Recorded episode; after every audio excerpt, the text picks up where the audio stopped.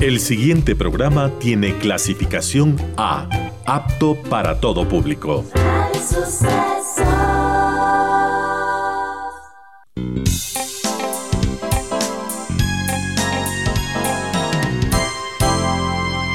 Advertencia. Este programa puede crear dependencia.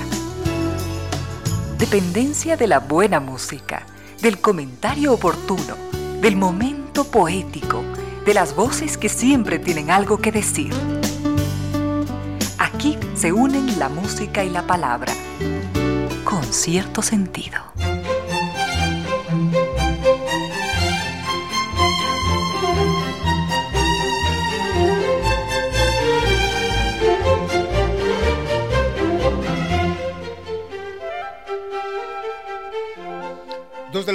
59 minutos. Bienvenidas, bienvenidos.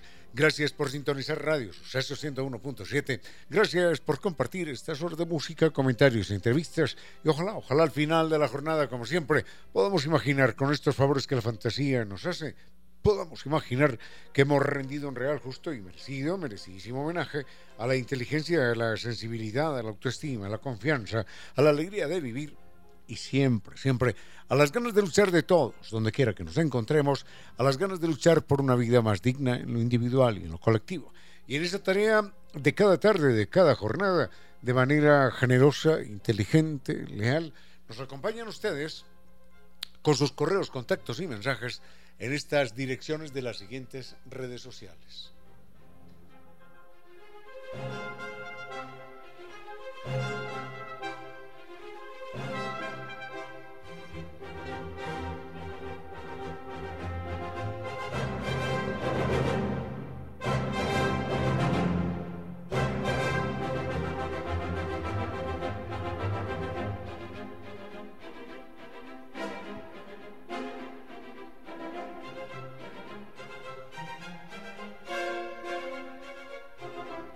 En Quito nos escuchan por la señal de 101.7 y desde cualquier parte del mundo en www.radiosucesos.fm.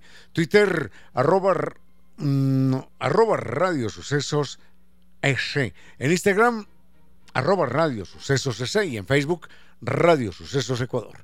YouTube puede visitar el canal Radio Sucesos 101.7 y el WhatsApp 0999 440 113. Redes sociales de Concierto Sentido, estas.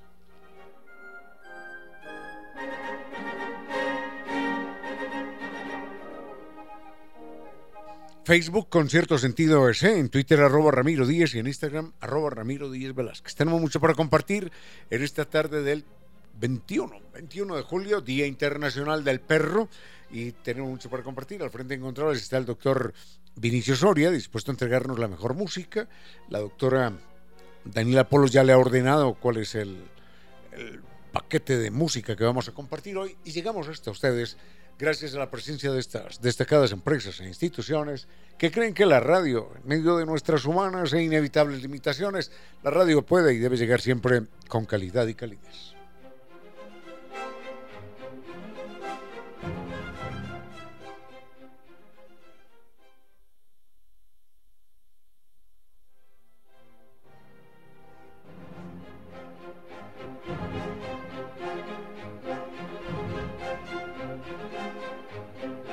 El viaje fascinante es la invitación que nos hace San Vitur. En esta ocasión vamos a recorrer Japón y además las joyas del sudeste asiático, Tailandia, Vietnam y Camboya. Es un viaje lleno de contraste junto a los más increíbles templos hintoístas en Tokio y los palacios imperiales en Osaka. Vamos a visitar y vamos a conocer lugares que nos harán vibrar de emoción en el tren bala con sus paisajes naturales y toda la modernidad que allí se conjuga. Vamos a visitar la octava maravilla del mundo en Camboya, el famoso templo de Siam Rip, y vamos a recorrer los mercados flotantes de Tailandia. Vamos a sentir la magia de la bahía de Ha Long con las más exóticas playas de Vietnam en un crucero nocturno. Esto es, sin lugar a dudas, la gran experiencia de su vida. Todo gracias a San. Y como siempre, con guía acompañante desde Quito, además del gran servicio, con sus 13 años de experiencia conduciendo grupos por todo el mundo. Comuníquese hoy mismo. Están en Naciones Unidas y Veracruz frente a la sede de jubilados del IES. La página es ambitours.com. Teléfono 600-2040. Cumpla con sus sueños, porque Zambitur siempre lo acompaña.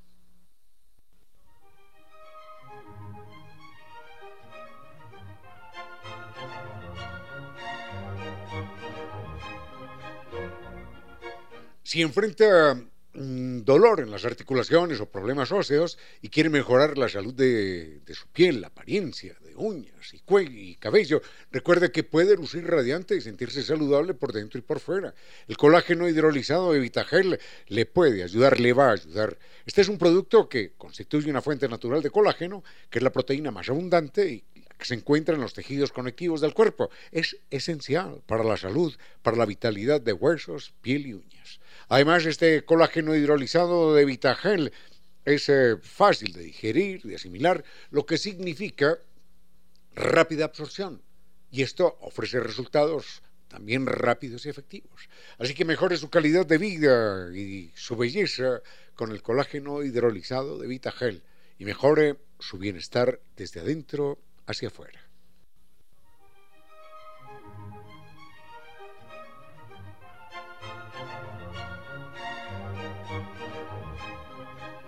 Y el acordeón es un eh, instrumento musical que nos puede contar un millón de historias y la propuesta es disfrutar de una inolvidable noche, de un recorrido musical en el Festival Internacional del Acordeón. Esto es un lujo. Festival Internacional del Acordeón en la Casa de la Música con grandes acordeonistas de distintas partes del mundo. La cita, viernes 21 de julio, a las 20 horas. Las entradas están a la venta en boletos.casadelamusica.es.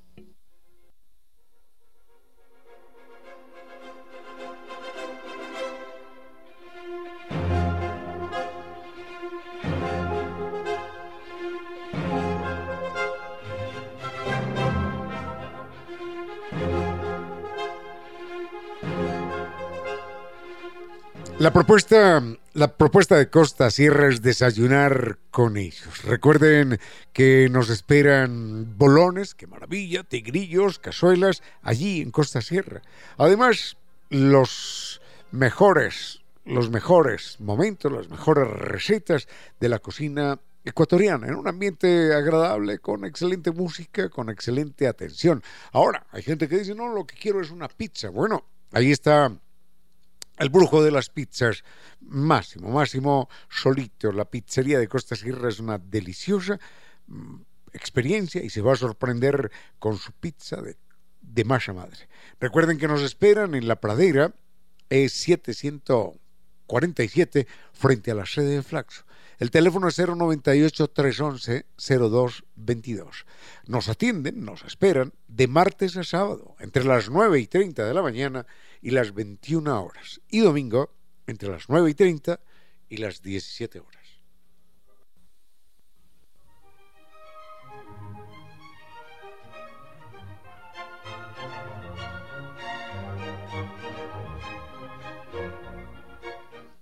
En Pichincha sabemos de velocidad, rapidez y conectividad y con NetLife y sus cinco niveles superiores en tecnología podemos navegar por todo Internet, estar en línea el tiempo que queremos y conectarnos con personas en cualquier parte del mundo. Elija NetLife, recuerden NetLife Internet inteligente para un mundo inteligente. Conozca más en la página www.netlife.es ¿eh? o llame al 39 20000.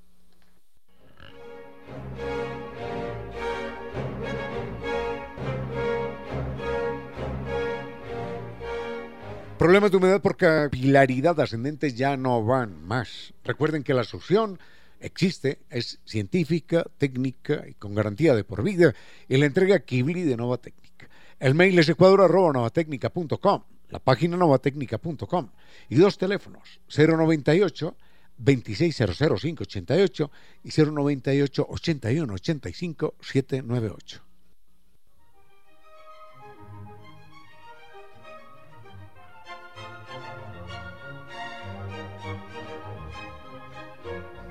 Muy bien, tenemos mucho para compartir en esta tarde. Tenemos temas de animales. Claro, hoy es el Día Internacional del Perro, historia acerca de Charles Darwin. Bueno, animales por aquí, animales por allá. Acerca del arte también nos preguntan acerca de un personaje que tiene que ver con los animales de alguna manera, que se llamó Charles Darwin. Claro que sí. Bueno, en fin, temas distintos. Historia, muertos en guerra, bueno. Ojalá tengamos tiempo de cubrir buena parte de las propuestas. Doctor Soria, vayamos con música. Me voy a tomar el primer café de la tarde. ¿Cómo? Ah, empezamos con el perro. Bueno.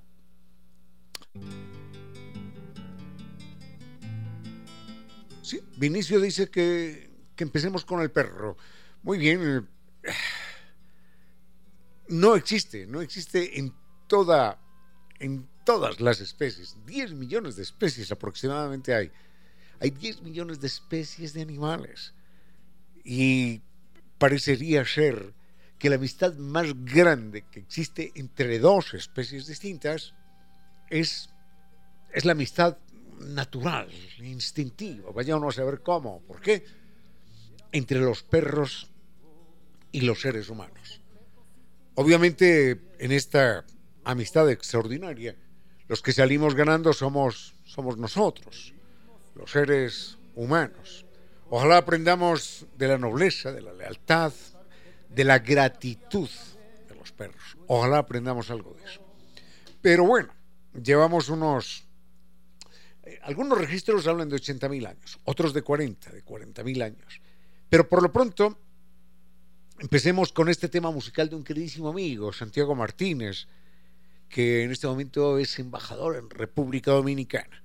Santiago Martínez cuenta la historia de un perrito, de un perrito que hacía parte de la familia y que un día se marcha.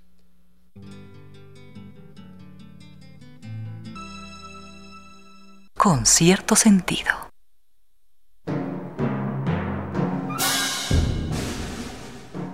Esa canción es tremenda, ¿no? Y te tendiste en el suelo, quieto, manso.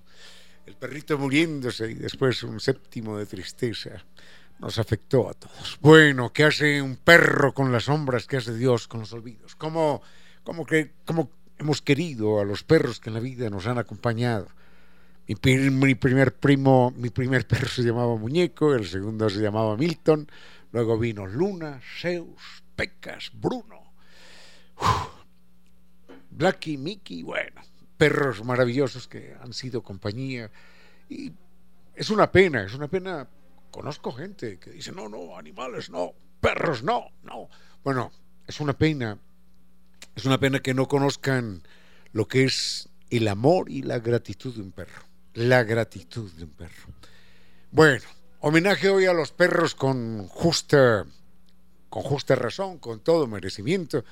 Historias de perros hay, hay más de una en la historia de la humanidad. Perros, en Tokio hay uno, en, en Edimburgo, hay otro, que han sido inmortalizados en la tumba de sus amos, porque fueron perros que acompañaron a su amo hasta después de la muerte. Y fueron a la tumba todos los días, todos los días, todos los días. Y al final la gente los tenía que alimentar a los perros allí en la tumba, porque no se movían de allí. Y permanecieron haciendo guardia a la tumba de su amo durante siete, ocho años. Allí, allí envejecieron los perritos y allí murieron, al lado de su amo. Eso se llama gratitud. Palabra, sentimiento que, que en todo caso, en todo caso, no siempre es fuerte en los seres humanos. Así que vayamos con este perro callejero, con este perro, con este tema, con este tema que se llama callejero un tema verdaderamente extraordinario y poético de Alberto Cortés. Y gracias a los perros, gracias a los perros, por habernos acompañado a lo largo de miles de años.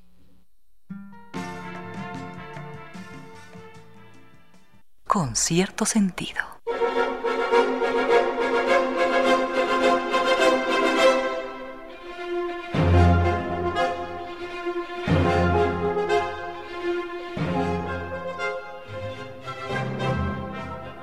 No hay límites, no hay límites para las propuestas de San Vitur. Recordamos que San Vitur se invita a un viaje simplemente fascinante. En esta ocasión vamos a recorrer Japón y las joyas del sudeste asiático, Tailandia, Vietnam y Camboya. Este es un viaje lleno de contrastes junto a los más increíbles eh, templos de, de la religión sintoísta, allí en Tokio, los palacios imperiales en Osaka, y van a sentir lo que es la emoción del tren bala, sus paisajes naturales y toda, toda la modernidad que se conjugan en este viaje.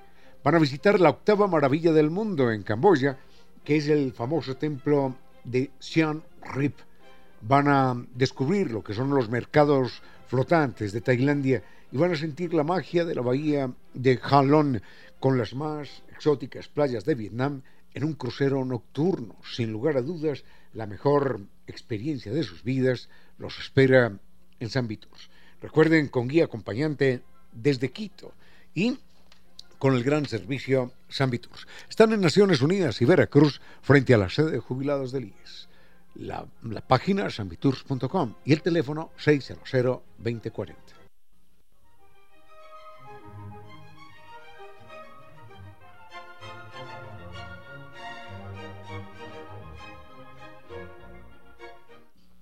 Muy bien, dejamos el tema, el tema de los, de los perros, los animales por un momento, porque doña Dunia, doña Dunia Sara, nos dice estuvo hablando de las mujeres hace algunos días, de los derechos, las conquistas y las luchas y abandonó el tema. No, no es que lo haya abandonado, sino que hay, hay muchas otras propuestas. Dice doña Dunia que quiere seguir escuchando historias de mujeres que se han levantado. Bueno, creo que hoy es viernes. El miércoles estuvimos contando la historia de dos mujeres piratas, de Anne Bonne y de Mary Reed, mujeres piratas que eran a la vez compañeras sentimentales. Tienen un final muy triste, sobre todo Mel Reed, porque son apresadas ambas, son llevadas a prisión, por supuesto, y juzgadas y condenadas a muerte.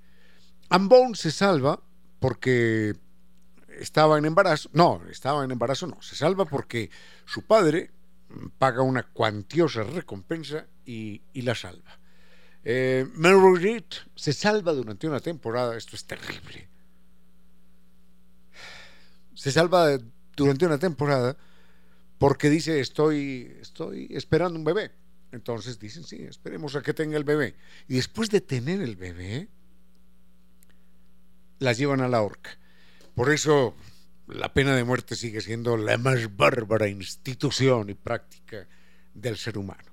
Bueno, en todo caso, la pena de muerte es tan horrible, tan horrible, tan bárbara, tan brutal, que no se la merecen ni siquiera los que defienden la pena de muerte. Bueno, así que con mucho gusto le cuento historias menos, menos duras, menos intensas, menos violentas, pero igualmente maravillosas y altivas de mujeres que en la historia han sido. Con cierto sentido.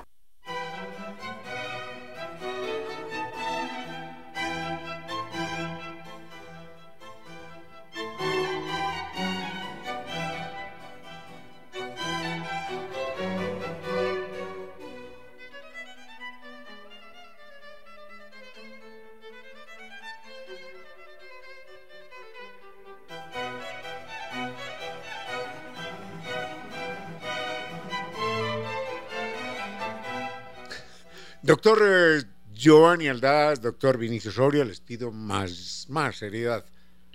Voy a hablar y no puedo entrar al aire a las carcajadas, hombre, por favor. Así que demoren un poquitito los, los chistes y las bromas. Bueno, vayamos solamente con, sí, claro, historias de mujeres hay más de una, historias maravillosas. Hubo una mujer, miren esto, estamos hablando de 1776 el año en el que los Estados Unidos declaran su independencia. No estamos hablando de cualquier fecha de la semana pasada, ¿no? Hace, hace más de dos siglos. Y hay una mujer, recuerdo su nombre, de Boston, Massachusetts, que se llama Abigail Adams, se llamaba Abigail Adams. Esta mujer escribe un manifiesto en el que dice, miren qué brava mujer. Dice, Así como nos independizamos de Inglaterra y alcanzamos nuestra igualdad y nuestra dignidad de, pueblos, si ustedes, machos, más o menos decía eso en inglés, si ustedes, machos, no prestan particular atención y cuidado a nuestros derechos, las mujeres estamos, estamos determinadas, hace más de dos siglos dijo esto, a fomentar una rebelión. Y en esa rebelión no nos va a detener ninguna ley por una razón muy simple, porque son ustedes los que han escrito aquellas leyes. Y en esas leyes no hemos participado en su redacción y no nos han pedido nunca ningún criterio, ningún concepto. Así que, ¿a ustedes prestan atención a nuestros derechos o nos vamos a revelar? Lamentablemente las mujeres no, no continuaron, no hicieron eco de esta propuesta y de 1776 en adelante corrieron muchísimos años sin que las mujeres tuvieran igual acceso a todas las, las garantías sociales que deberían tener, al igual que nosotros los hombres. Una historia más de mujeres, una más y volvemos en un momento. Con cierto sentido.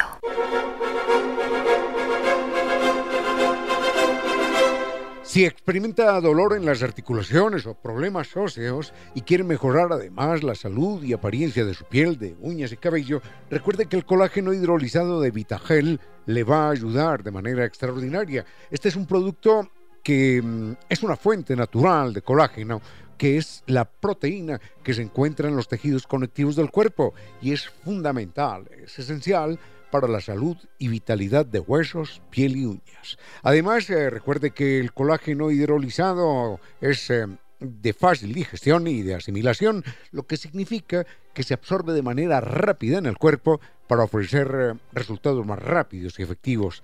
Mejore, mejore su calidad de vida y de belleza con el colágeno hidrolizado de Vitagel.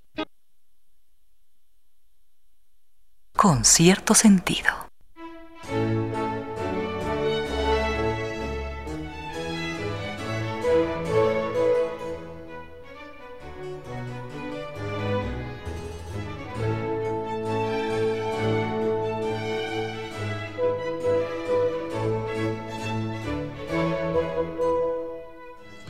Bueno, más que historias de mujeres, entonces hablemos lo relacionado con sus derechos. Eh, hoy las mujeres, siglo XXI, siguen peleando por el reconocimiento de sus derechos. Hay culturas en las cuales eh, las mujeres siguen siendo una subespecie. En los países árabes, por ejemplo, en Irán, por eso es inadmisible, en verdad es inadmisible, que haya habido mujeres en nuestro país que hayan visitado de manera oficial, jiji, jaja, para tomarse la foto con los gobernantes de un país que a ellas mismas, a esas mismas mujeres de allá o de aquí o de cualquier parte, las consideran una subespecie. Bueno, entonces uno debería tener un poquitito de, de tacto, de control, de dignidad, para decir, eh, no, es que, es que no voy a esa, a esa nación a rendirle homenaje ni gestos, ni a, ni entregar gestos de amistad, ni de respeto a alguien que, que no es amistoso con las mujeres, es decir, con más del 50% de la población de la humanidad, y que, que no respeta a más del 50% de la humanidad. Con eso bastaría, ¿no? Porque porque busquen a alguien que irrespete de entrada al 50% de la humanidad. Se tiene que buscar a un machista, a un machista de Irán, a un dictador de estos. Bueno, por elementales razones de dignidad, uno, uno no debería estar en contacto con estos oscuros personajuchos nacidos quién sabe de qué siglo eh, oscurantista y terrible. Porque la lucha de las mujeres no solo es antigua, sino también la conquista de derechos de las mujeres. Recuerdo siglo II, siglo XIII, en Lübeck, Alemania, ya existía un tratamiento particular de, de, igualdad para las mujeres. China, China, con todo su machismo y demás, fue una nación precoz en el reconocimiento de los derechos de las mujeres. Y hubo otras naciones que, que para 1900, no, 1800 tanto, no, no sé los años exactos, ya concedieron los derechos de voto a las mujeres, algo que se empezó a generalizar a partir de, del, del siglo XX. Pero bueno, a eso nos referiremos enseguida para rendirle un homenaje a esas culturas que sí han reconocido en las mujeres, valga la redundancia, que sí han reconocido en las mujeres toda su dignidad y sus derechos. Con cierto sentido.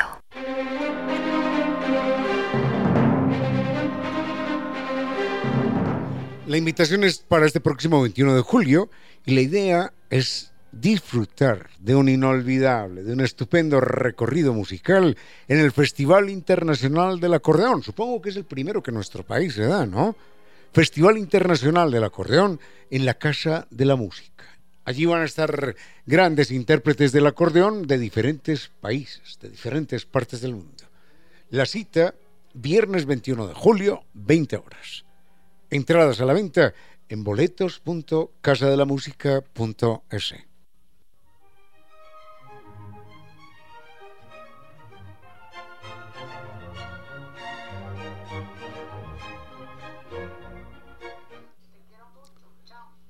Muy bien, eh, doctor, eh, doctor Córdoba, doctor eh, Soria, perdón, ¿usted me podría averiguar en internet en qué año, en qué año las mujeres ecuatorianas tuvieron derecho a, votar? Creo que es 1929, pero espero no equivocarme. Bueno, en todo caso sí me, me interesa ese dato. Eh, vayamos con, con derechos de las mujeres. En el siglo XIII, una ciudad muy bella que se llama Lübeck, en Alemania, perdón, en el 29. Ay, una ciudad muy bella en Alemania que se llama Lübeck, reconoció a, a todas las mujeres la misma capacidad legal en los negocios que a los hombres. Porque en el resto de Europa, por lo menos de Europa, las mujeres estaban vetadas para comprar, para vender, para ser propietarias de nada. Las mujeres no eran propietarias de nada. Todo lo que se tenía en una casa pertenecía al esposo, absolutamente todo. La mujer no podía, no tenía derecho a comprar, a vender, a firmar absolutamente nada. Lübeck, siglo XIII, en Alemania, ya concede a las mujeres ese mismo derecho. Y no solamente les concede el mismo derecho a comprar, a vender, a ser propietarias de lo que fuere, sino que les concede el derecho a pertenecer, esto es maravilloso, a las organizaciones de trabajadores, a los gremios. Recordemos que los gremios mmm, existían en Europa como una fuerza poderosa, como una fuerza laboral importante, y había gremios de panaderos, de zapateros, de sastres, de albañiles, de lo que fuere, y en el resto de Europa esto no se permitía. Las mujeres no, no eran consideradas seres humanos, nada. Pero en Lübeck, Alemania, siglo XIII, ya se concede ese derecho. Así que, enhorabuena, enhorabuena a los alemanes desde el siglo II, desde el siglo XIII, concedieron ese derecho a la mujer. Y uno dirá, bueno, eso en algunas partes de Europa sí, es verdad, pero cuando uno piensa en algunos países orientales, uno piensa que el machismo fue más cerrado y más rabioso. El machismo llegó en su momento en épocas posteriores, pero China, por ejemplo, que, que se mira en general China y esos países orientales se miran como, como bolsones de, de machismo, China fue progresista en cuanto a la, educación de las mujeres. A las mujeres estamos hablando, estamos hablando de, del año 1300, de, no, antes, del año 1200 y tanto, a las mujeres se les permitió la educación igualitaria, año 1200 y tanto, año 1300 y tanto.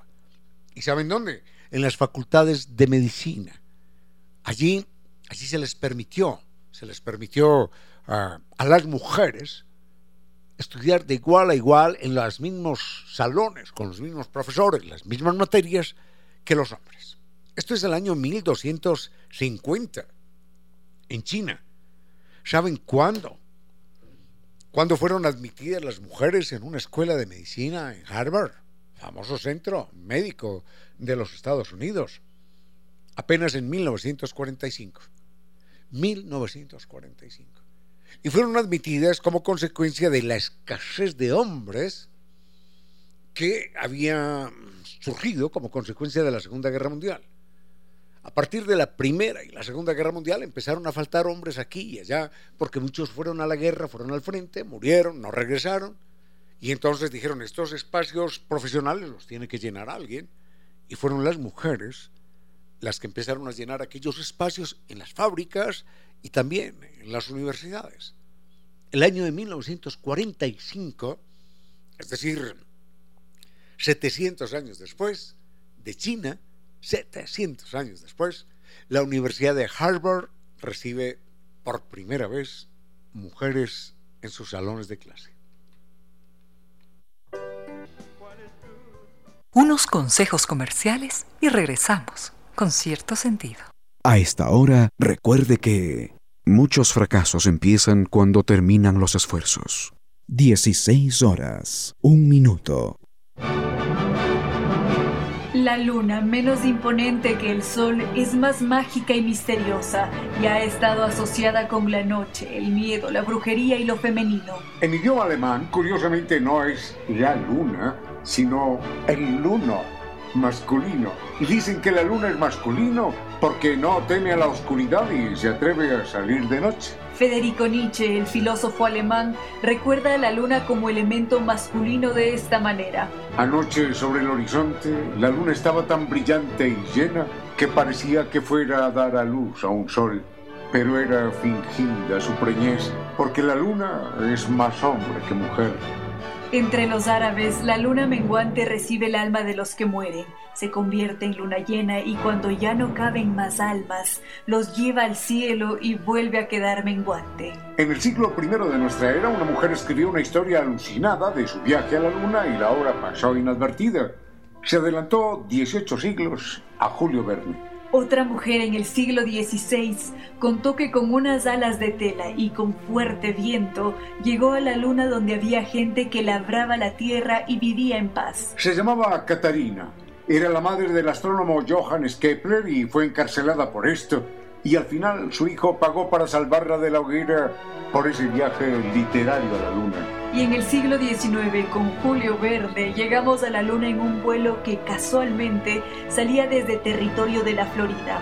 Y por fin, en 1969, Neil Armstrong pisó de verdad la Luna y allí dejó su huella. Pero como en la Luna no hay lluvia ni vientos, aunque sí está bombardeada por micrometeoritos, al ritmo actual de erosión que causan, esas huellas permanecerán allí por más de 100 millones de años. Cuando miremos a la luna, recordemos que en tiempos inmemoriales estaba tan cerca que cubría la mitad del horizonte terrestre. Y como cada año se aleja unas pulgadas, si existieran seres humanos en el futuro, no podrían nunca abrazar a quien aman a la luz de una luna llena, porque la luna ya no existirá. Y allí, a la luna, llegamos un día como hoy a las 4 de la mañana, hora de Greenwich, un 21 de julio de 1969. Y llegamos quizás para alimentar nuestros sueños lunáticos de dominio y de grandeza.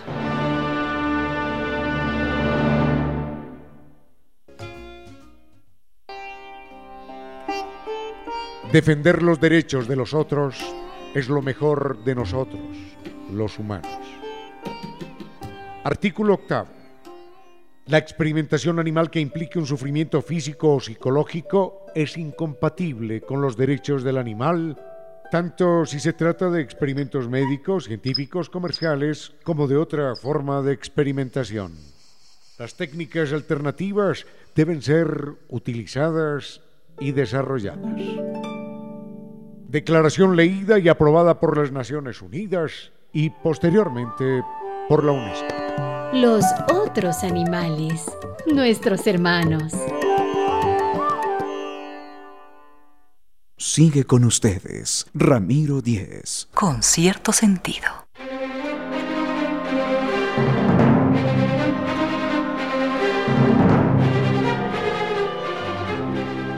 Enseguida nos referiremos a, a dos temas, animales, historia y literatura. A tres temas. Eh, animales, historia y literatura. Por lo pronto quiero cerrar este comentario, estos comentarios acerca de las mujeres, recordando a una, a una linda mujer que se llamó Janet Rankin.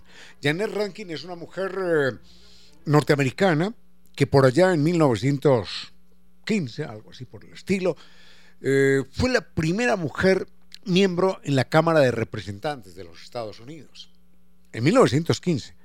Y ya en, 1900, en 1917, cuando se da la primera declaración de guerra, es la única mujer en la Cámara de Representantes, la única mujer en el Congreso que vota en contra de la participación norteamericana en la Primera Guerra Mundial. Ah, muy bien. Esa mujer se mantuvo allí.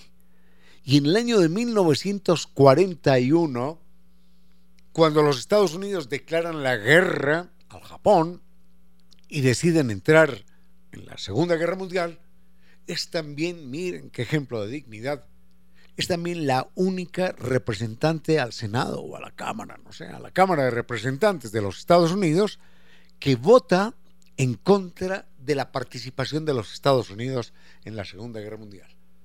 Así que esta mujer, Janet Rankin, debería tener un, homenaje, un busto, una estatua, una placa en cualquier, en muchas partes del mundo, diciendo que durante las dos, en la declaratoria, las dos guerras mundiales, primera y segunda, fue la única política norteamericana que se opuso a la participación en esta guerra.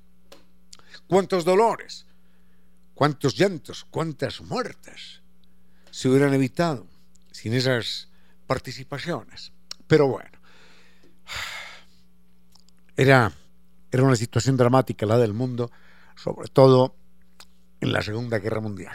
Vayamos con música. Ah, animales enseguida, con mucho gusto. Con música, doctor Soribol. Con cierto sentido. La gastronomía es la memoria, es la identidad, es el sentir de un pueblo. Y las grandes, las exquisitas recetas de la cocina ecuatoriana en un ambiente agradable con buena música y excelente servicio en Costa Sierra. Recuerden, Costa Sierra es eso, la exquisitez de las grandes recetas de la cocina ecuatoriana, de las maravillas de la costa, de las maravillas de la sierra. Los puede visitar, los podemos visitar en la pradera, es 7147 frente a la sede de Flaxo. Están abiertos de martes a domingo, desde las 9 de la mañana y el teléfono para sus reservaciones 098 311 0222.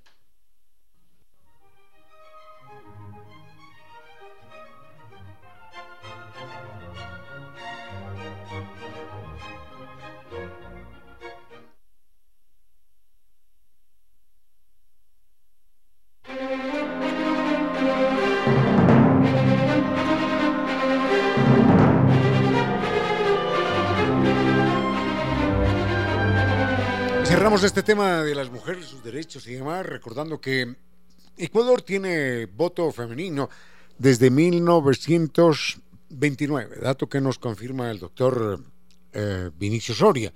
Mm, países que, hubieran, eh, que se hubieran adelantado a, nuestro, a nuestra nación, a ver si no me equivoco, Nueva Zelanda, no, no sé en qué año exactamente, pero hay un país por allá en 1890, 1890 Nueva Zelanda, Australia y Finlandia. Uno de esos es 1890 y los otros dos países son 1902-1905. Es decir, iniciando ya el siglo XX, teníamos tres países que permitían el voto a las mujeres. Ecuador eh, tarda hasta 1929, lo cual lo convierte en un país pionero en América Latina. Colombia, que está aquí al lado, Colombia aceptó el voto de las mujeres, es decir, las considera ciudadanas con derechos, con capacidad de decidir, de votar, de elegir, de ser elegidas, apenas en 1957. Esto es, esto es extraordinariamente tardío. Pero bueno, Uno dirá, Colombia, 1957. Mm, ¿Qué comparación con Ecuador? 1929. Bueno, hoy estamos año 2023 y hay países en el Medio Oriente en el que no admiten a las mujeres, no se les considera seres humanos, no, no se les considera. No son depositarios, no son portadores de valores ni de derechos. Eh, cerramos ese tema y vayamos con los animales. Animales, animales parecidos al hombre. Creo que hay dos especies distintas, muy distintas, que se parecen a nosotros de manera instintiva. Sin bueno, a veces un perro hace cosas que solamente hacemos los humanos y demás, pero es porque ha sido humanizado. Pero hay por lo menos dos animales, dos especies de animales, que se parecen al ser humano en, en algo doloroso, en la guerra, en la guerra. Algo que no viven las otras especies, hay dos especies de animales que hacen la guerra unos contra otros. En un momento los vemos.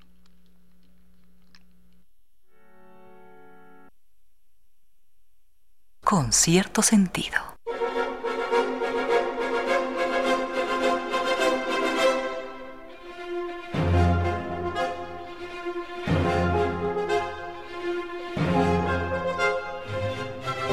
Rápidamente, animales que se parezcan a los seres humanos en, en, en, comportamientos y conductas y prácticas que no son de otras especies y que pensamos que son fundamentalmente humanas, son dos especies. Primero los chimpancés, cosa que no sorprende mucho en el fondo, porque finalmente son nuestros hermanos más cercanos.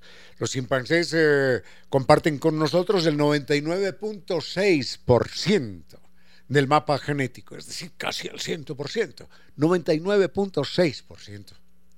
De hecho, eh, genéticamente hay más compatibilidad, más similitud entre un chimpancé y un humano que entre un chimpancé y un gorila. Imagínense esto, los gorilas tienen 94% de similitud con el chimpancé, nosotros tenemos el 99%. Bueno, así que los chimpancés, por muchas razones, deberían parecerse a los humanos y en efecto sí que se parecen en algunas cosas. Y hay otros animales muy lejanos, muy lejanos, en términos evolutivos, que tienen también comportamientos humanos. O mejor, al contrario, los humanos tenemos ese comportamiento mm, extraño que tiene una especie muy lejana en términos evolutivos, que son las hormigas. Bueno, me refiero, por supuesto, la guerra. Empecemos con la guerra, con los chimpancés. Son los únicos animales que organizan de cuando en cuando, y vaya uno a saber cómo y por qué, organizan guerras guerras, físicas guerras, contra otro grupo de chimpancés. Una tribu, un clan, un grupo cualquiera de chimpancés, una bandada, una banda de chimpancés, se une alrededor de, de quién sabe qué idea, quién sabe qué propósito, y ataca a otro grupo de chimpancés y los ataca hasta la muerte. Y en esa guerra de chimpancés contra chimpancés, no de cualquiera contra cualquiera, sino de un grupo humano, perdón, de un grupo de chimpancés organizado, en ese grupo de chimpancés organizado, no solamente atacan y matan con dientes, con nada, utilizan herramientas, es decir, utilizan armas, utilizan piedras, utilizan garrotes, utilizan, en resumidas cuentas, utilizan armas. Los chimpancés, pues, son los únicos animales que organizan guerras contra la misma especie, contra la misma especie, como los seres humanos. Y al igual que los humanos, también utilizan armas. En ellos garrotes y piedras y seguro que si tuvieran fusiles y, demás cosas también los utilizarían, por supuesto. Así que los chimpancés se parecen mucho a nosotros y nosotros a los chimpancés. Pero nos parecemos en esto de las guerras también a otras especies, pero con alguna diferencia. Enseguida lo vemos con cierto sentido.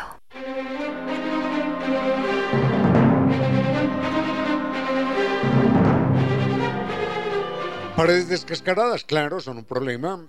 La humedad por capilaridad ascendente es un problema. Y, y no hay solución. La solución, eh, si la quiere probar durante un millón de años, no le arreglará el problema. Recuerde, albañil, cemento, ladrillo, pintura, gastos, no van a solucionarlo porque la, humedad por capilaridad ascendente volverá a aparecer en poco tiempo.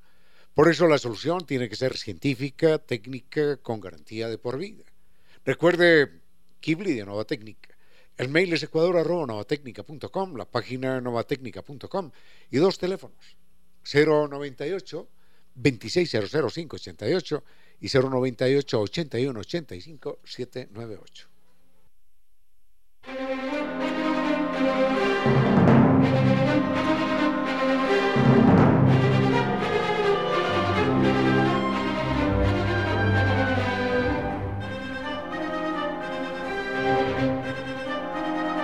Estaba confundido, por eso le tuve que preguntar a, a Giovanni el nombre exacto. Yo decía el nombre científico del estudio de las hormigas, micología, pero no, no, está, yo sentía que no era micología, es mirmecología. Micología es el estudio de los hongos, mirmecología, el estudio de las hormigas. Y uno dirá, pero habrá gente dedicada a estudiar hormigas. Hay gente dedicada a estudiar hormigas. Conocí a un, hace mil años, conocí a un japonés que llevaba cuatro años, cuatro años de su vida en la Amazonía estudiando hormigas. Y uno dirá, pero bueno, ¿qué pasa en el cerebro de los seres humanos? ¿Qué pasiones? ¿Qué pasiones tan extrañas se desatan para que uno diga, voy a dedicar una hora, dos horas, una semana, un mes. No, no, no, cuatro años. Cuatro años de su vida metido en una selva al otro lado del mundo estudiando hormigas. Porque uno dirá, bueno, voy a viajar a Australia, Nueva Zelanda, a Papúa, cuatro años. Pero uno dirá, no, conocí estas ciudades, estos paisajes, estos lugares, esta gente, por aquí, por allá, aprendí este idioma. No, pero que uno se vaya a Papúa, Nueva Guinea, al otro lado del mundo, a una selva en Indonesia o en Filipinas a estudiar hormigas, uno dice, bueno, algo pasa en el cerebro de esta persona, esa pasión extraordinaria. Conocí a un señor japonés, eso, que llevaba cuatro años, cuatro años en la selva amazónica, estudiando hormigas, hormigas, hormigas. Las hormigas, ¿quién lo diría? son, eh, son animales extraordinarios en términos individuales y en términos colectivos. Hay hormigueros, ¿qué hora es, hombre? Para saber si tengo tiempo, sí. Prefiero, prefiero comentar esto enseguida, porque hay, hay circunstancias, hay historias, hay condiciones de los hormigueros que lo dejan a uno absolutamente estupefacto. Enseguida lo vemos. Con cierto sentido.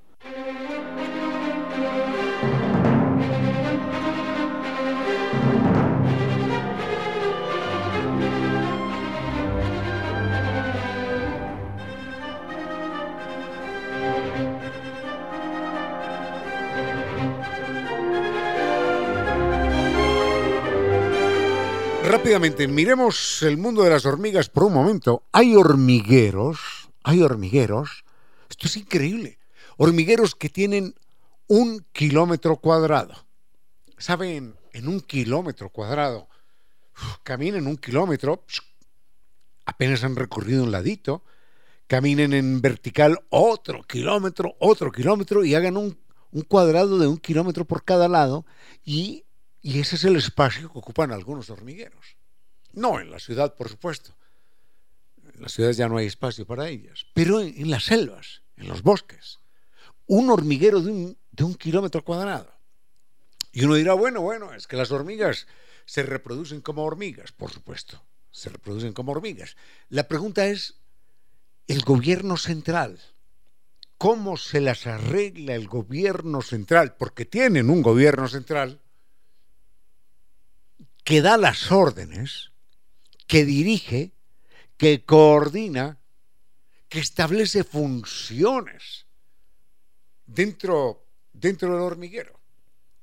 Entonces, hay hormigas que no se diferencian de la otra en ningún sentido, pero hay hormigas que son vigilantes. Aquí no pasa nadie. Hay hormigas que son guerreras. Es decir, ese hormiguero tiene su propio ejército, individual, separado del resto. Hay pelea y va, va el ejército a pelear.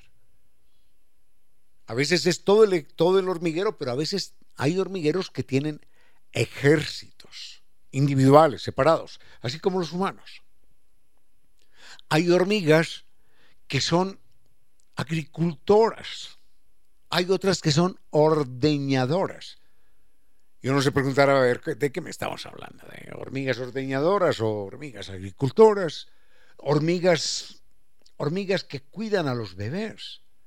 Es decir, una clase social de las hormigas cuida a los bebés, otra clase social se dedica a, a la agricultura, otra al ordeño, otra a la guerra, otra a la vigilancia. Y todo esto dirigido desde un gobierno central, y uno se pregunta, ¿y cómo hace? ¿Cómo hace, cómo hace un ejército de hormigas para comunicarse? Si no tienen WhatsApp, no tienen televisión, no tienen radio, no tienen internet, no tienen nada. Y las órdenes que da una hormiga por allá a los 500 metros son cumplidas, entendidas, puestas en orden en la práctica por otra hormiga que está a esa distancia o por un grupo de hormigas. Y todo funciona a la perfección. Es un mundo verdaderamente mágico, inimaginable. Y enseguida les comento solamente ah, el caso de las hormigas guerreras, de las hormigas ordeñadoras y de las agricultoras. En un momento.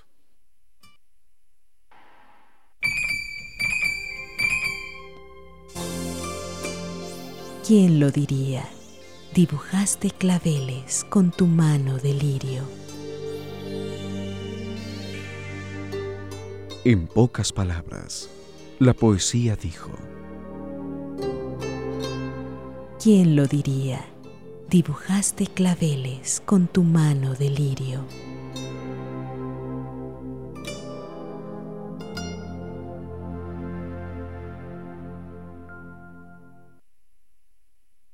En silencio, ese rayo de luz que entra por su ventana quiere decirle que a esta hora la música y los comentarios se disfrutan con cierto sentido.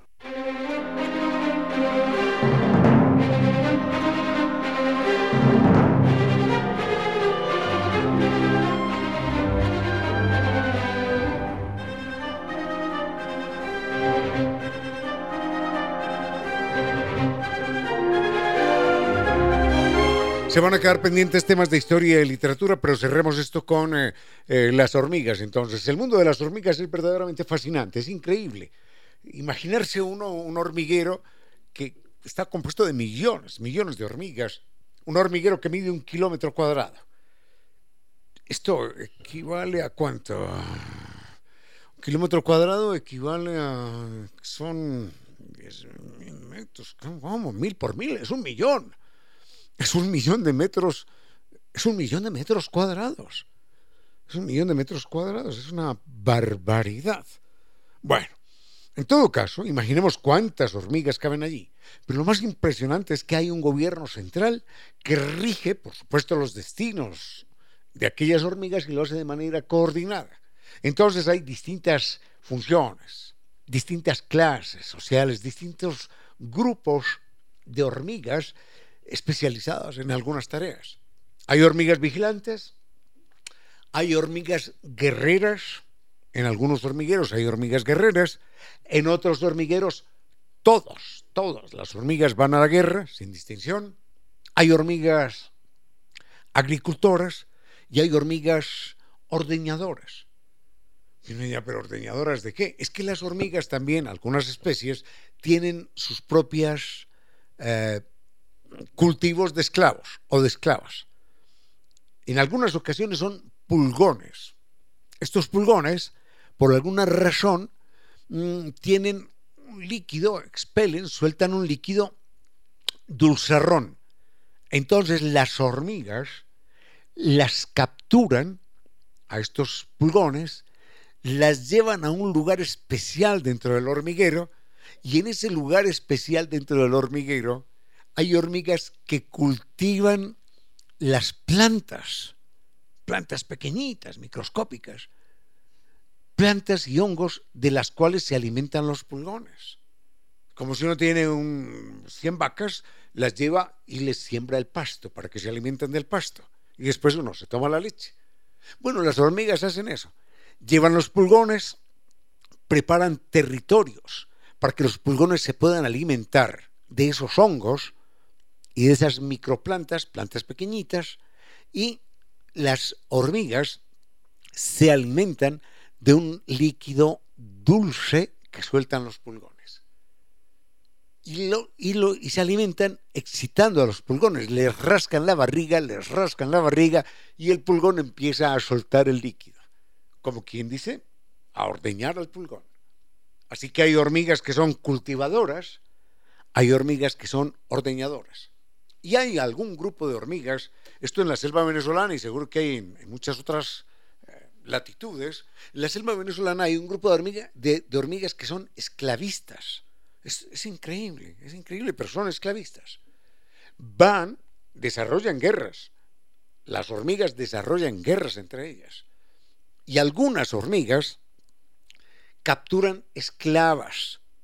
Capturan, sí, capturan otro grupo de hormigas que son más grandes, más fuertes, pero a las que les quiebran la voluntad, la dignidad y el deseo de ser libres, se las llevan al hormiguero arrastradas entre tres, cuatro, cinco, y después de un tiempo, estas hormigas que son más grandulonas que las captoras, estas hormigas que son más grandulonas, más fuertes, más poderosas, empiezan a trabajar para las hormigas que las han esclavizado.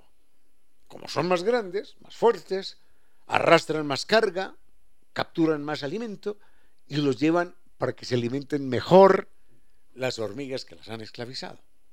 En fin, el mundo de la mirmecología. Estaba equivocado pensando que era la micología. No, la micología es el estudio de los hongos. La mirmecología es el estudio de las hormigas. El mundo de la mirmecología debe estar lleno de historias fantásticas, difíciles de imaginar, difíciles de repetir, pero absolutamente reales.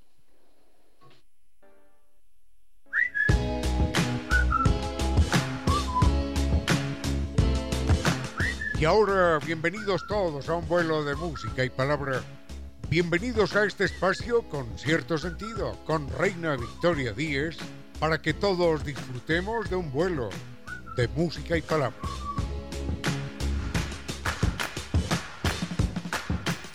5 y un minuto de la tarde, queridos amigos, y estamos ya volando, porque sí, acaba de arrancar nuestro vuelo de música y palabra, como siempre lo hacemos con el doctor Giovanni Córdoba en Controles, que nos entrega una muy buena selección musical, y ustedes como copilotos, con sus propuestas, con sus diferentes eh, ideas que constantemente están aportando. Es, es muy grato, como siempre, como cada tarde, les repito, recibir sus mensajes. Por ejemplo, Eli, ¿qué me decía por acá, Eli?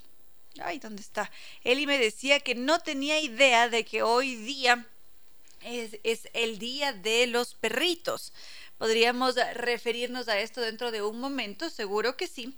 Eso por una parte. Por otra, recuerdo las redes sociales para que podamos estar conversando. Facebook con cierto sentido, Twitter, arroba Reina Victoria DZ, Instagram y TikTok, arroba Reina Victoria 10. Voy revisando sus mensajes y vamos interactuando a lo largo de esta horita de viernes, que está preciosa la tarde, además soleada, ese Cotopaxi está despejado, bastante pintado, digamos, tiene su, su su buena capa de ceniza alrededor que hace que tenga otro color distinto al que estamos acostumbrados.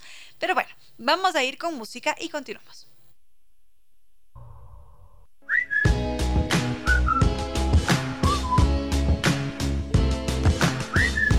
Entonces, queridos amigos, voy con sus mensajes. Por acá nos estaba preguntando bueno, nos hacen un pedido musical, Tony Bennett, seguro que lo ponemos más adelante, gracias a Blanca Elizabeth Cruz de Rengifo por, por esta especial recomendación. Y Silvita Vega nos preguntaba, en cambio, por el cerebro de las gallinas, el de los seres humanos. interesante tema que, que, ha planteado nuestra querida amiga Silvita, sí, Silvita Vega, porque muchas veces lo que sucede es que subestimamos el cerebro de los pájaros. Casi siempre decimos, ah, tienes cabeza de chorlito, ¿no es cierto? El chorlito es una especie sumamente inteligente, a diferencia de lo que siempre se ha creído, que el chorlito es torpe, que mm, no es lo suficientemente atento, vivo, y es todo lo contrario. Los chorlitos tienen una inteligencia y hay más de un ejemplo que permite poner en evidencia la capacidad que ellos tienen para resolver problemas, para conseguir comida, para vivir en un, en un entorno social. Entonces, eh, de alguna manera, hemos ido creando un mito alrededor del cerebro de los pájaros.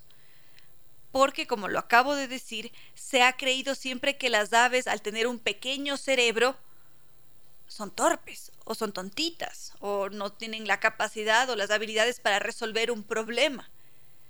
Y resulta que si bien es cierto, sus cerebros son pequeños, pero tienen un gran número de neuronas, una variedad de conexiones, por supuesto, que se equiparan a las de los mamíferos y también de los primates. Es muy interesante, así que agradecemos nuevamente a Silvita Vega por esta propuesta que iremos ampliando a lo largo de esta tarde.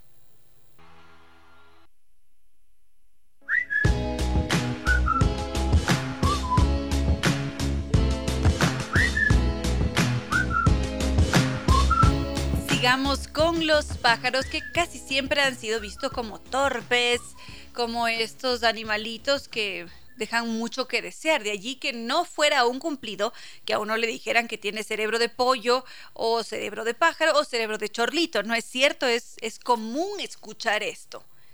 Claro que con el paso del tiempo y los diferentes estudios que, que se han hecho, nos damos cuenta de que ha habido algunos errores. Es decir, hemos subestimado el poder del cerebro de un ave.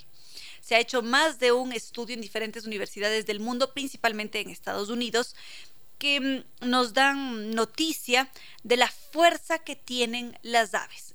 ¿En qué aspecto? Relacionado a la inteligencia. Cada vez se revelan más estudios que hablan sobre el cerebro de las aves y cómo si lo comparamos con el cerebro de un primate, vamos a encontrar diferencias inmediatas. Es decir, un loro va a tener el cerebro del tamaño de una nuez sin cáscara, mientras que un macaco va a tener el cerebro del tamaño de un limón. Y podríamos pensar, ah, por tamaño el, el cerebro del loro es más chiquito, puede ser más torpe, es decir, no es tan inteligente. Pero resulta que ese cerebro del tamaño de una nuez sin cáscara, que es del loro, tiene tal cantidad de neuronas en su cerebro, en la parte anterior del cerebro, que es la que está asociada con el comportamiento inteligente. Entonces es asombroso, porque esto quiere decir que esas conexiones, que esta cantidad de neuronas que existen dentro del cerebro de un ave, hacen que sean inteligentes. Es decir, pueden tranquilamente fabricar herramientas, pueden resolver problemas, pueden hacer un análisis de las relaciones causa-efecto de X tema. Se reconocen en un espejo. ¿Qué más pueden hacer? Las aves tienen la gran capacidad de planificar el futuro. Así de inteligentes son. Es más, saben muy bien cómo protegerse porque las aves por lo general lo que hacen es, eh, bueno, no todas las especies, pero sí que se han encontrado algunas que saben que están en un territorio complicado, entonces empiezan a a esconder la comida durante el invierno, lo esconden en lugares estratégicos y además esconden o más bien despistan a sus vecinos para que no puedan encontrar esa comida. Es decir, están viendo hacia el futuro, están planificando una necesidad futura y siempre hemos considerado que este tipo de inteligencias es exclusivo de los primates. Ahora sabemos que no. es, muy distinto. Bueno, en todo caso, mm, enseguida podría hacer un comentario adicional sobre este mismo tema y respecto al tamaño, porque no importa el tamaño que tiene un cerebro para determinar la inteligencia.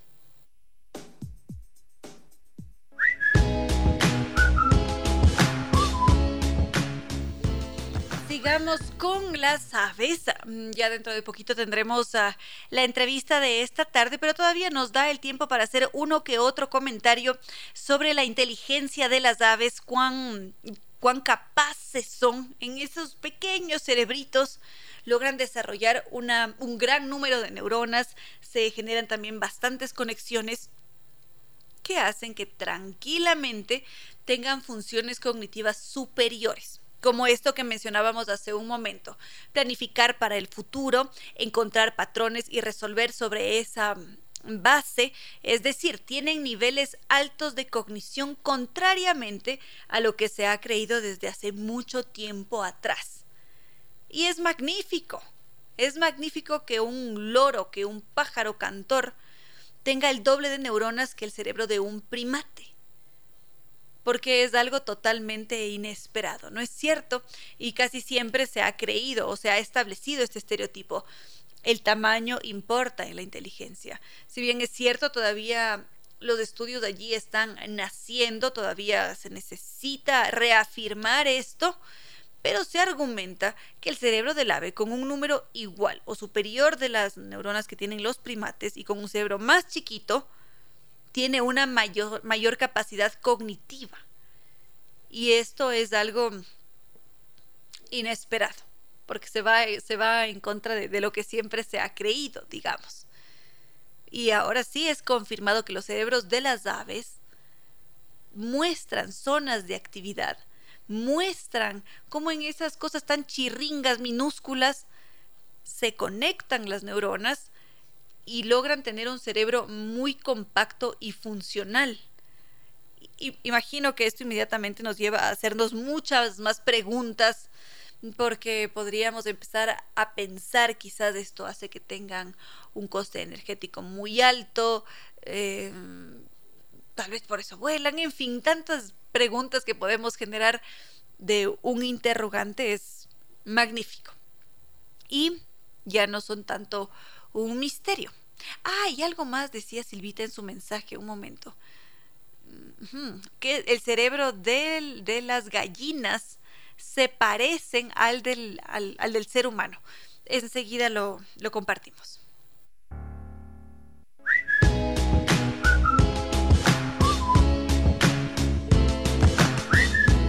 sigamos con el tema propuesto por Silvita Vega. Creo que este ya será nuestro último comentario sobre este tema que se preguntaba si es que el cerebro de la gallina es similar al del ser humano.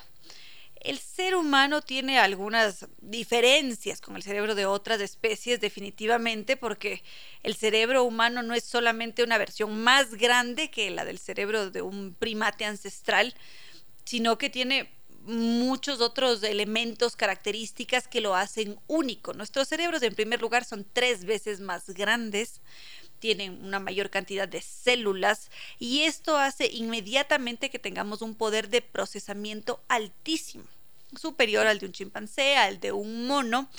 Sin embargo, dentro de todas esas grandes y pequeñas diferencias que están muy marcadas, también guardamos algunas similitudes. Y no solamente entre las especies de primates, en, regiones, ciertas regiones del cerebro, en la corteza prefrontal o cómo aprendemos, sino también con otras, con otras especies, como podría ser una ratita o podría ser un pollo. Y los pollos son mucho, o las gallinas son mucho más parecidos a nosotros de lo que siempre hemos creído. Ya a nivel genético, compartimos un buen porcentaje de genes con ellos. Y en cuanto a los cerebros, los cerebros se conectan de una forma muy similar. Si es que empezamos a analizar el mapa del cerebro de un ave, que en este caso va a ser una gallina, con el mapa del cerebro de un ser humano, nos vamos a dar cuenta que las áreas cognitivas, las áreas más importantes de la cognición, en donde está la memoria a largo plazo, la resolución de problemas, están conectadas casi de la misma manera, tanto en las gallinas como en los seres humanos. Y luego, si es que esto lo queremos llevar a, la práctica, si es que queremos observarlo de alguna manera, nos damos cuenta clara de que las aves tienen una gran capacidad para razonar socialmente.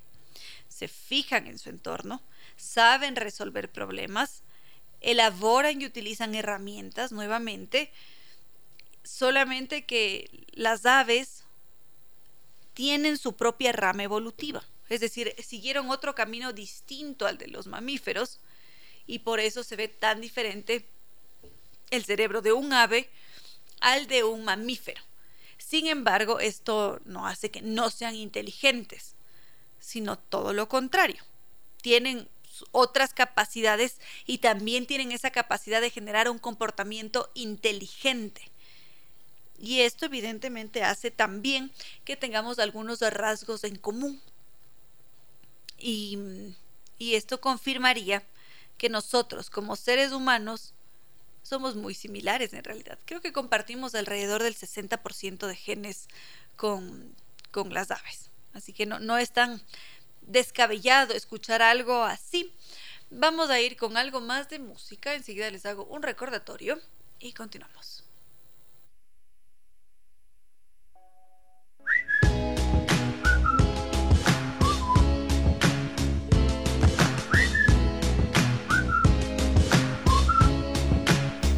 Anuncio adicional y ya luego le damos paso a nuestros entrevistados de esta tarde. Solamente recordarles que hoy, viernes 21 de julio a las 8 de la noche, se estará presentando este Festival Internacional del Acordeón en la Casa de la Música. Es un evento para no perderse. Vienen de diferentes partes del mundo, de Austria, de Brasil, de Paraguay. Ecuador también está representando aquí con Paquito Godoy y va a ser una velada sumamente emocionante agradable, tienen un repertorio muy variado, así que la recomendación para esta noche de viernes, el Festival Internacional del Acordeón en la Casa de la Música. Muchas gracias eh, también por sus mensajes de pasito. Por acá mm, nos dice Alex de Rubén Aguaiza, ¿por qué los cuervos aquí creo que hay un error de tipeo, son inteligentes, son más inteligentes que las gallinas, debe ser, e incluso que algunos seres humanos. Ya, Em, vamos a dejar esta pregunta para más adelante, si es que nos da el tiempo para hacerlo hoy día, lo hacemos hoy día o si no será ya el lunes, pero en todo caso sigan escribiendo. Saben que ustedes son copilotos de este espacio y siempre es un gusto recibir esas preguntas. Vamos a ir con un tema musical adicional y enseguida continuamos.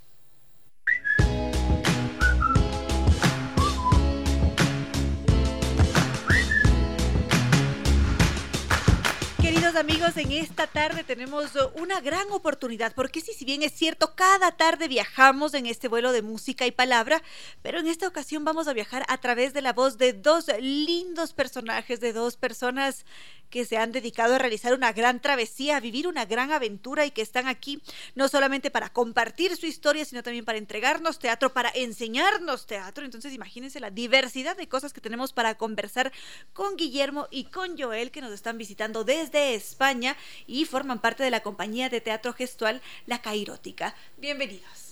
Muchas gracias. Gracias. Es un gusto tenerlos acá, por favor. Y seguramente la audiencia se está preguntando quiénes son, quién es Guille, quién es Joel. Cuéntenos un poco.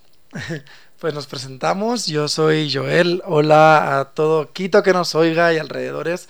Estamos muy contentos de poder venir a la radio y así poder compartir con los demás las cosas que vamos a estar haciendo aquí en la ciudad.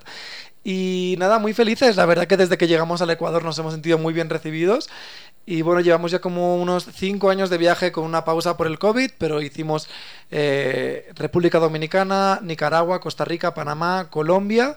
Nos devolvimos y ahora volvimos a Colombia después del COVID. Hemos hecho nueve meses eh, de viaje por Colombia y llegamos a Ecuador. Y llegamos a través de Tulcán, Otávalo y ahora hemos llegado a Quito y la verdad que ha sido un gran recibimiento, estamos súper, súper contentos y vengo con Guillermo. Buenas tardes, sí.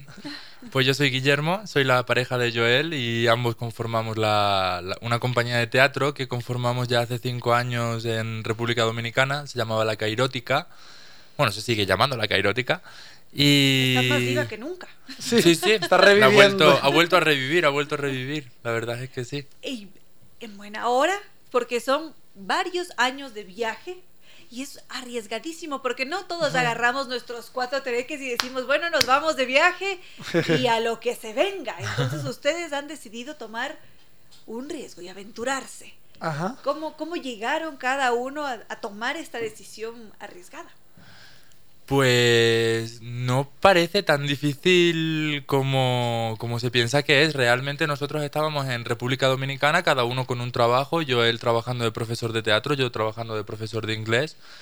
Y tras un año de arduo trabajo dijimos, bueno, ¿por qué no nos vamos a viajar con la mochila? Ya habíamos dejado todo en España, por lo tanto fue como fácil dar el salto, ¿no? Ya estábamos un poquito como a las puertas de América y dijimos, bueno, pues de la, de la zona insular vayámonos a la zona continental y empecemos a bajar dirección fin del mundo, que ahora volvemos a retomar como ese sueño de llegar hasta Ushuaia, en Argentina. Y y realmente pues es fácil, al final es como con la idea de simplificar. O sea, ¿cómo se logra llevar este viaje a cabo? Pues simplificando al máximo. muy bien, Joel.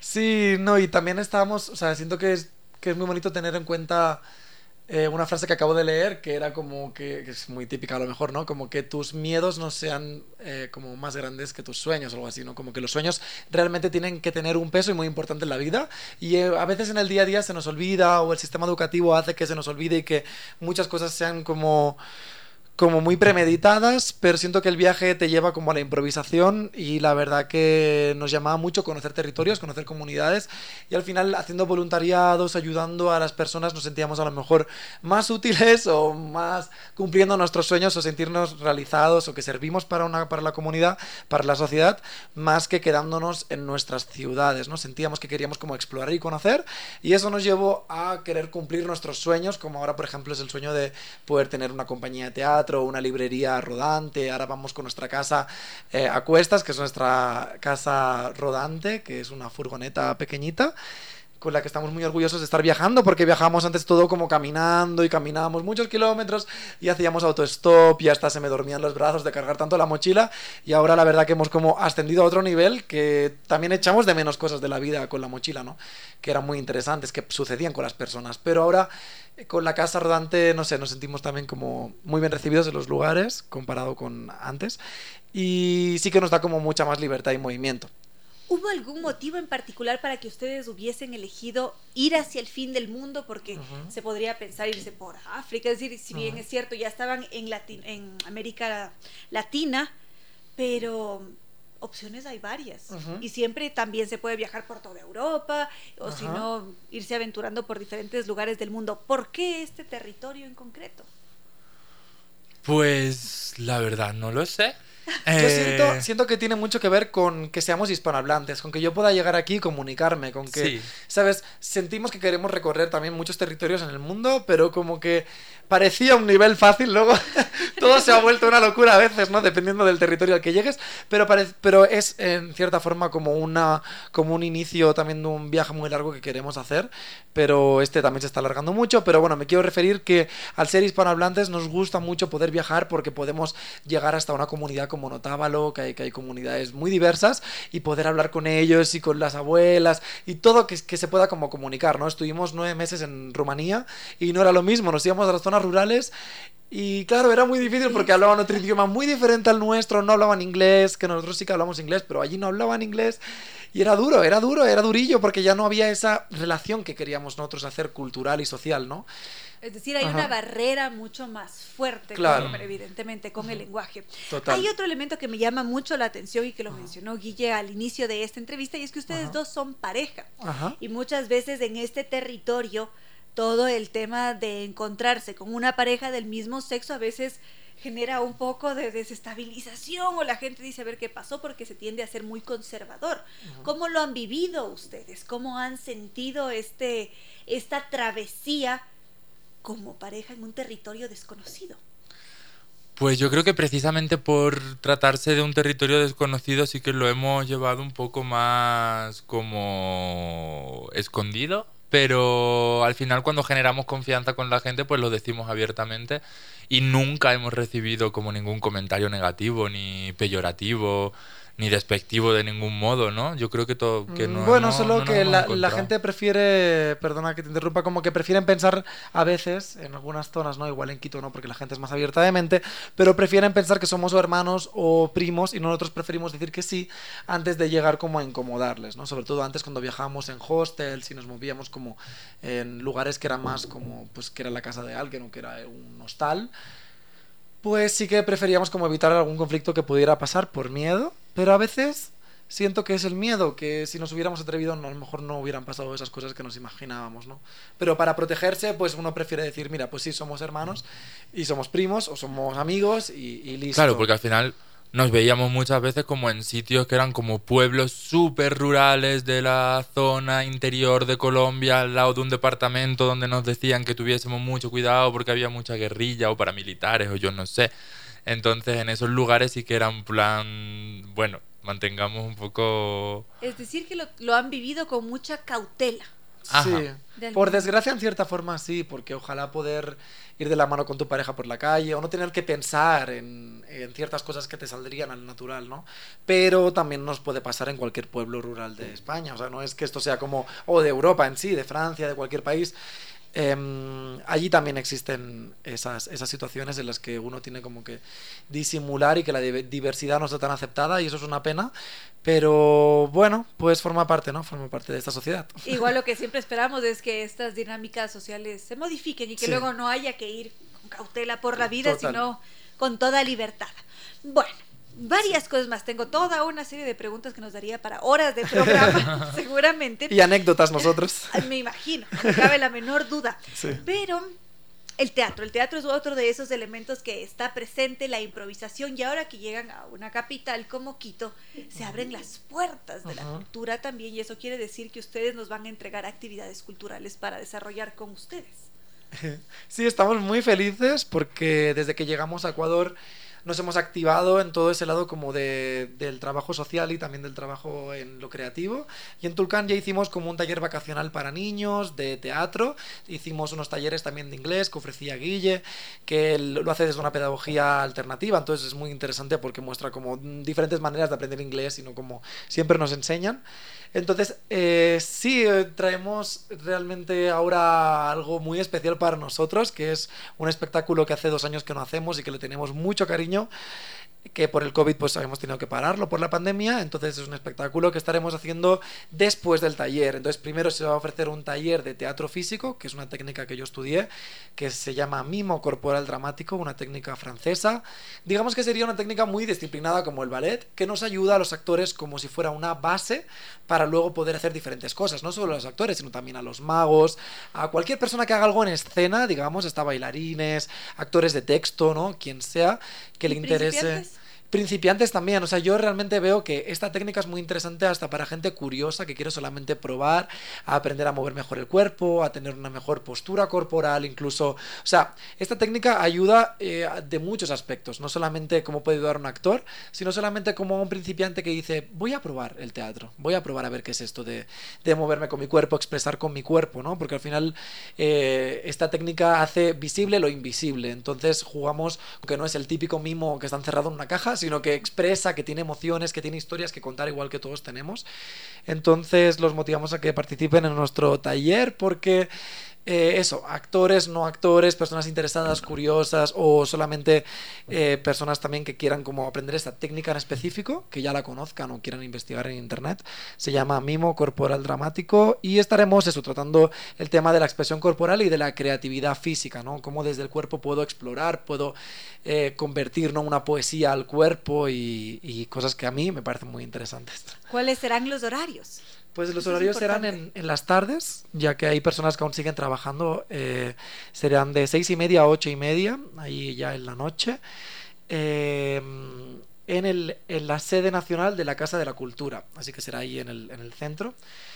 Eh, empezamos el lunes, este próximo lunes 24 hasta el viernes 28, porque la función va a ser el sábado, la función será el sábado a las seis y media de la tarde La función sí que será totalmente, digamos, eh, con una entrada libre. Entonces la gente no tiene que comprar ninguna entrada ni nada previo. Llegas allí, ves la obra, la disfrutas y luego, según lo que te ha transmitido, podemos conversar, puede haber un, conversatorio, veremos lo que sucede. Eh, y después la idea es que se pase como una gorra, una contribución en la que cada persona pues contribuye con lo que quieran. Estamos abiertos a que la gente contribuya o no contribuya o lo que sientan de corazón, ¿no? El taller sí que tiene un costo, un costo que incluye, la, eh, digamos, también la entrada a, gratuita a la performance, y son los cinco días de taller, de lunes a viernes, de seis y media a ocho, a ocho y media de la tarde-noche, eh, son 30 dólares eh, los cinco días. Perfecto. ¿Y estarán los dos como maestros? Bueno, principalmente será Joel. Pero sí estaremos los dos, él me estará acompañando, asistiendo, porque muchas veces hemos dado talleres que habían muchas personas, aún no sabemos cuántos vendrán a participar, esperemos que mucha gente se motive.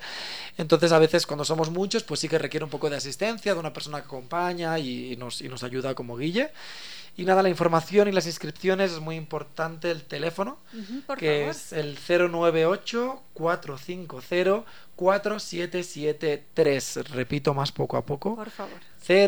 098 4504773 y será en el espacio SLAP, se llama, con una P al final, que es el espacio laboratorio de artes populares. Entonces, eso también lo podéis encontrar en Facebook, espacio laboratorio de artes populares, y también desde allí podéis encontrar este afiche, nuestra imagen, nuestra información, este número de teléfono para poder apuntaros.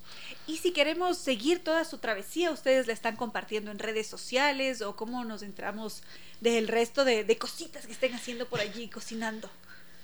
Sí, estamos activos en Instagram sobre todo, ya que ahora funciona mucho Instagram, entonces nos hemos metido ahí bastante, eh, como La Cairótica, L-A-K-A-I-R-O-T-I-C-A, que mucha gente se confunde, viene de Kairos, un dios eh, griego, que, es el dios del no tiempo. Entonces nos gusta mucho jugar siempre en nuestras obras de teatro con el surrealismo, como con la magia, como con, como con el mundo de los sueños. Entonces Kairos sentíamos que nos definía mucho. Entonces somos la compañía de teatro gestual La Cairótica y ahí nos pueden seguir y ahí vamos a estar publicando cosas muy interesantes sobre lo que vamos a estar haciendo aquí en todo el Ecuador. Y también vamos a publicar pronto un podcast eh, en el que también los invitamos a escuchar nuestras anécdotas del viaje. Es un podcast sobre una recopilación de cuentos y leyendas que personas en el viaje nos van contando, como por ejemplo la abuelita Rosa nos contó el otro día, eh, Rosa Otávalo se llama ella y es de allí de Otávalo, y nos contó la leyenda del Taita en Babura. Entonces recopilamos como muchas historias y vamos a recopilarlas en Ecuador. Así que si quieren seguirnos, ahí publicaremos pronto, pronto estrenaremos nuestro podcast. ¿Tenemos algo que añadir? Pues eh, no, un poco en relación al origen del nombre, ¿no? De, la cairótica. Viene de, de kairos, y es que los griegos tenían como tres formas de medir el tiempo, ¿no? Era cronos, que era como el tiempo de los... Sí, el, el, segundo tras segundo, ¿no? Luego tenían el aion, que era donde nacían los sentimientos, las emociones, las ideas. Es como un tiempo como inmaterial, ¿no? no se sabe en qué momento eh, se surgen esas, esas cosas, ¿no? Y luego estaba por eh, al final estaba Kairos, que era el momento, como esa, esa visión subjetiva del tiempo, ¿no? Cuando te lo estás pasando bien, que parece que va súper rápido, o cuando, o, cuando vas aburrido, que va lento, ¿no? Pues ese sería el Kairos. Y allí están ustedes. Muchísimas gracias. Gracias a ustedes. por su tiempo. De lunes a viernes, entonces, tendremos clases de mimo dramático corporal en la Casa de la Cultura. Quiero que repitamos una vez más el número de teléfono, por favor. Sí, el número para inscripciones e informaciones 098 450 4773. Y les recordamos que el sábado se hará la función de nuestra performance, de nuestra obra de teatro. Eh, que será a las seis y media también en el espacio Laboratorio de Artes Populares dentro de la sede nacional de la Casa de las Culturas de Ecuador, que es la, eh, ambos, el taller y el espectáculo es la 6 de diciembre y Patria, Edificio de los Espejos, segundo piso, en el espacio SLAP y nuestra obra trata sobre la soledad y un viaje hacia la identidad del ser. Entonces es un viaje muy bonito en el que todos realmente pasamos y es una obra, eh, digamos que es sin voz, como que los personajes no hablan, sino que se expresan con el cuerpo. Entonces los invitamos a ver aquí esta obra diferente con nuestra técnica de mimo corporal y eso. que vengan todos. Listo, muchísimas gracias Joel, Guillermo, y que sea un magnífico viaje y que nos envíen noticias hasta que lleguen a la Patagonia y sigan viajando por el mundo. Muchas gracias. Muchas gracias.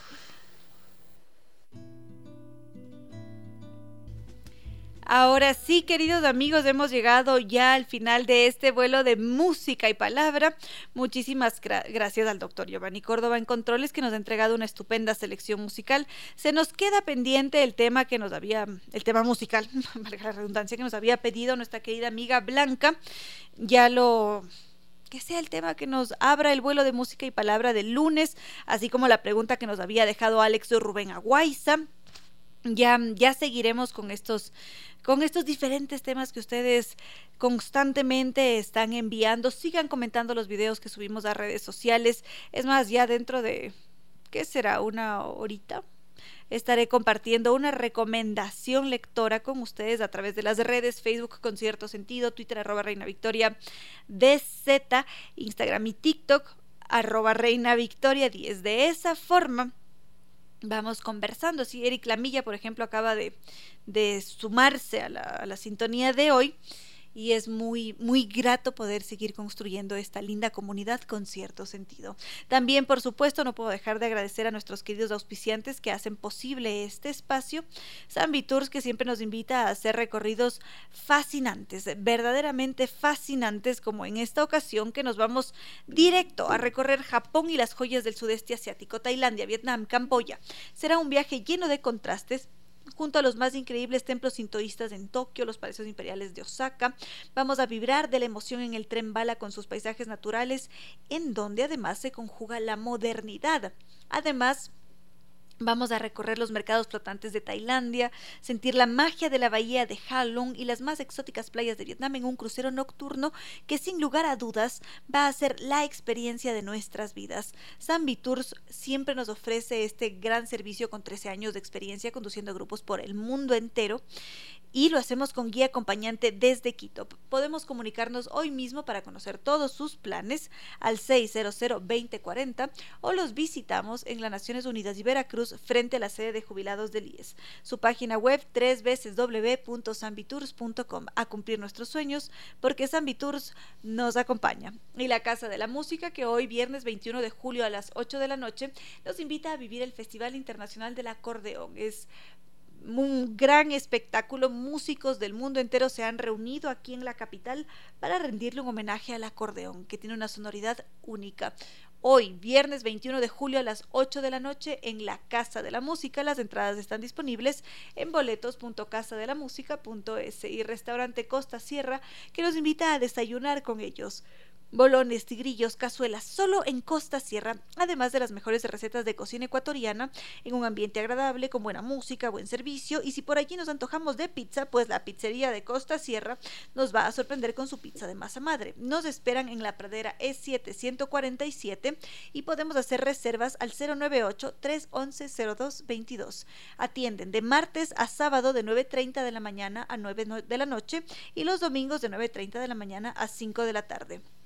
NetLife, el Internet inteligente para un mundo inteligente. Podemos conocer mayor información en su página web www.netlife.es o llamando al 3920.000. Nova Técnica, la solución garantizada y de por vida a cualquier problema de la humedad. Ellos son unos expertos si necesitamos un diagnóstico. Nos podemos comunicar a los teléfonos 098 2600 588 098 81 85 798. Su correo ecuador.novatecnica.com y su página web www.novatecnica.com. Y Vitagel, estamos con dolor en las articulaciones o con problemas óseos, quizás queremos mejorar la salud y apariencia de la piel, uñas y cabello para lucir siempre radiantes por dentro y por fuera.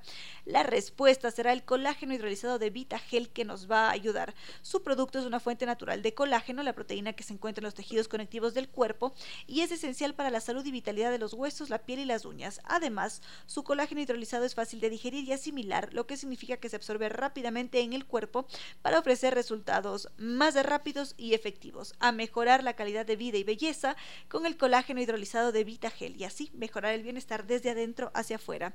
Y ya con esto, queridos amigos, no me queda más que decirles que no fue más por hoy, que espero que tengan un maravilloso fin de semana, que puedan descansar en caso de que tengan que cumplir con las obligaciones laborales que estas transcurran con toda normalidad, que vaya siempre muy bien. Recuerden que seguiremos en contacto a través de las diferentes redes sociales y ya con esto cerramos este vuelo de música y palabra para este próximo lunes, volver a volar.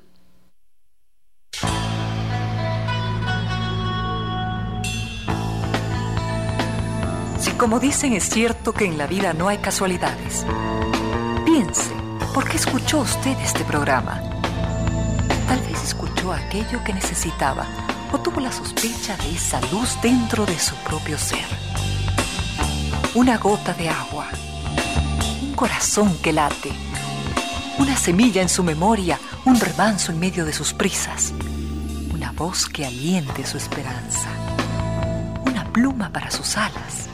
Algo de eso hemos querido ser. Aquí, en concierto sentido, con Ramiro Díez y Reina Victoria Díez.